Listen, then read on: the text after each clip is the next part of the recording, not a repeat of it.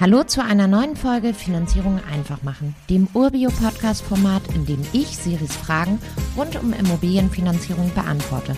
Mein Name ist Janina, ich bin Head of Mortgage bei Urbio und jetzt rein in die Folge.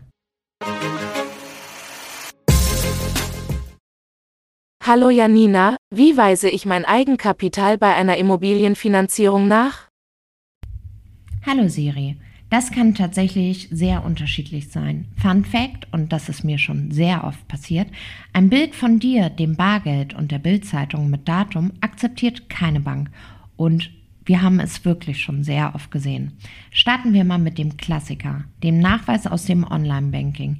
Hier ist wichtig, dass folgende Punkte auf dem Auszug zu sehen sind. Kontoinhaber, Datum, Bankverbindung und der Kontostand.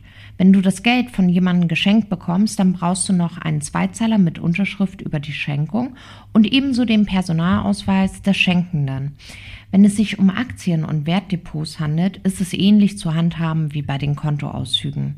Bei dem guten alten Sparbuch ist es wichtig, dass der aktuelle Stand nicht älter als drei Monate einmal von der Bank bestätigt ist. Ich kann mich aber nicht so recht erinnern, wann ich das letzte Mal ein Sparbuch gesehen habe. Dann gibt es noch die Rückkaufswerte aus Versicherungen oder aufgelöste Bausparverträge. Da müssen wir einen Nachweis in Form einer Bestätigung von der Bausparkasse oder Versicherung vorlegen, aus dem hervorgeht, wie hoch das Guthaben ist, das an dich ausgezahlt wird. Dein Eigenkapital kann natürlich auch aus dem Verkauf einer Immobilie kommen. In dem Fall kannst du entweder, wenn das Objekt bereits verkauft ist, den beurkundeten Verkaufsvertrag einreichen oder aber, wenn du es noch nicht verkauft hast, dann arbeiten wir hier noch mit einer Zwischenfinanzierung bis zum Verkauf. Das wird dann wie dein Eigenkapital angesehen.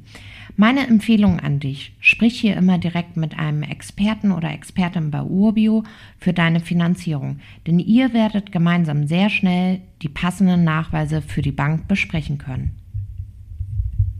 Danke, Janina. Bald habe ich sicher weitere Fragen an dich. Natürlich immer her mit weiteren Fragen. Das gilt auch für alle, die hier zuhören.